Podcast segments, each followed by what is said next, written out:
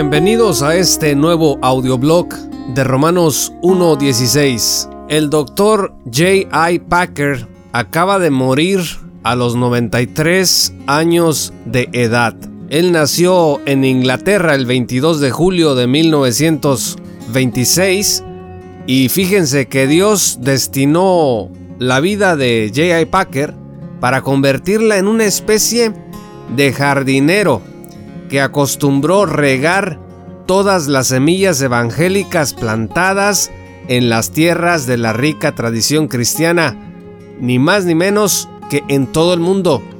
Una incontable cantidad de obras de autores de todos los niveles pasaron por sus manos intentando obtener de él una reseña, literalmente amigos, aunque fuera de tres palabras, que le diera su sello de aprobación, con que dijera, well done, bien hecho, lo ponían inmediatamente en la obra en cuestión. Packer tuvo dos enormes pasiones en su vida. La primera fue la gloria de Dios y la segunda, la exaltación de su palabra inerrante.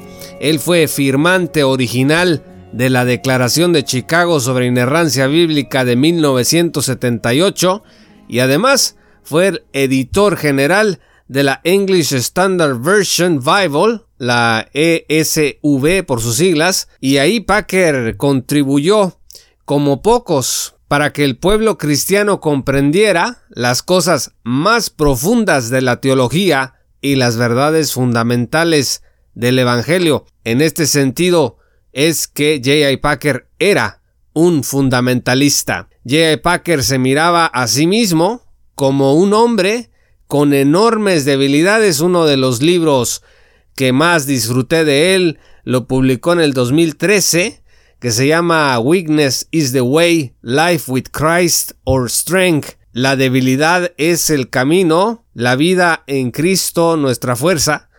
Y en este libro, fíjense lo que escribió Packer, diciendo que debíamos reconocer que todos somos débiles e inadecuados si es que queremos avanzar en la vida de la fe. Cito, necesitamos estar conscientes de nuestras limitaciones y permitir que esta conciencia obre en nosotros humildad y desconfianza y reconocer la impotencia que tenemos al esperar en nuestras propias fuerzas.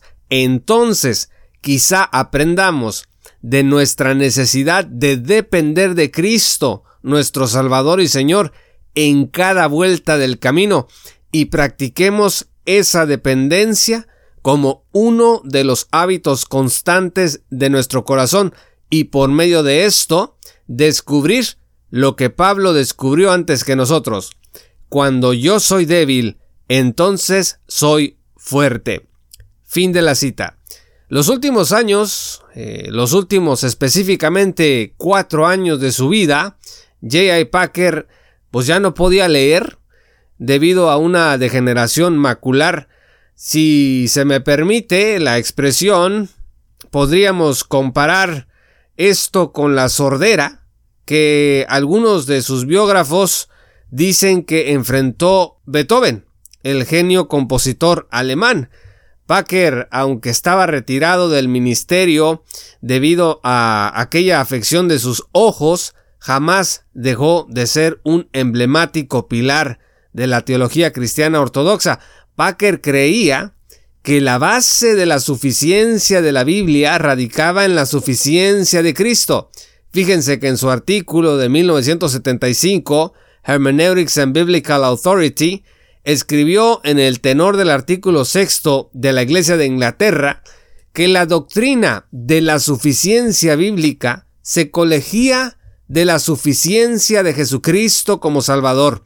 O sea, si Jesucristo es un suficiente Salvador, entonces eso significa que la palabra de Dios, la Biblia, es igual de suficiente porque la plenitud del registro de la Biblia es internamente demostrable sobre la salvación en Cristo. Para el teólogo inglés, siempre fue imposible validar cualquier tradición o especulación relacionada con Cristo sin la corroboración de las escrituras, las cuales además eran inerrantes y claras para él. Escribió, el cristiano siempre sabrá lo suficiente para ir al cielo, empezando por donde él está.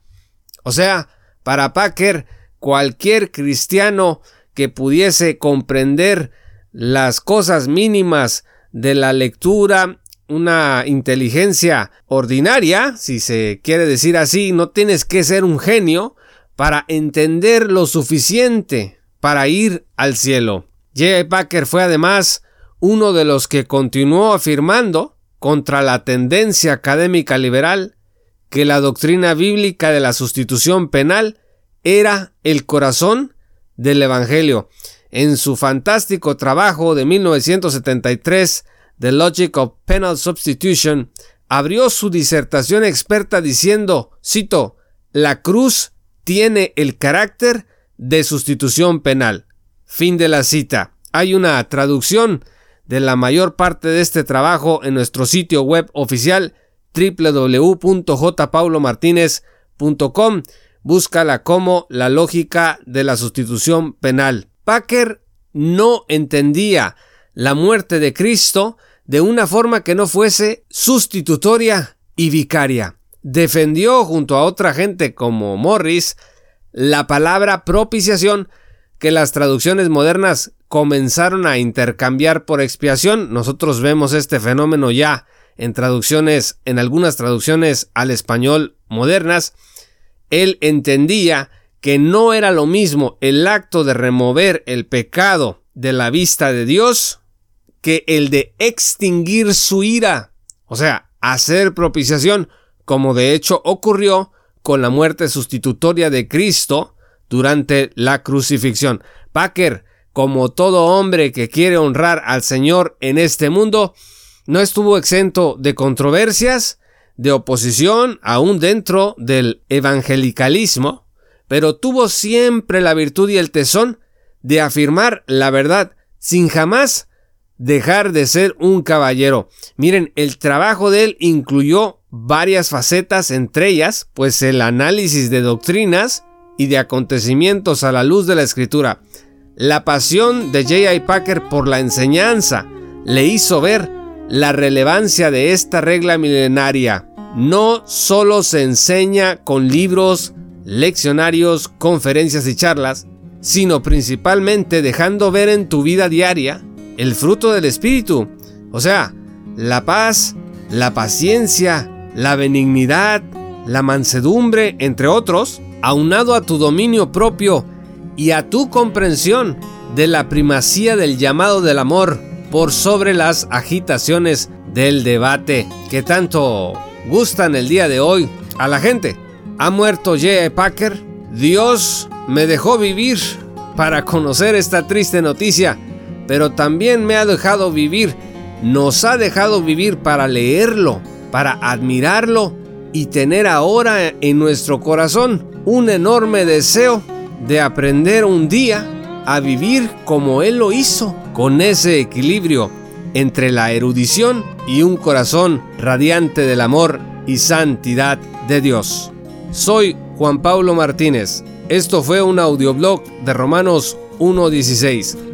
Únete como patrocinador en www.jpaulomartinez.com o directamente en www.patreon.com diagonal J. Paulo Martínez.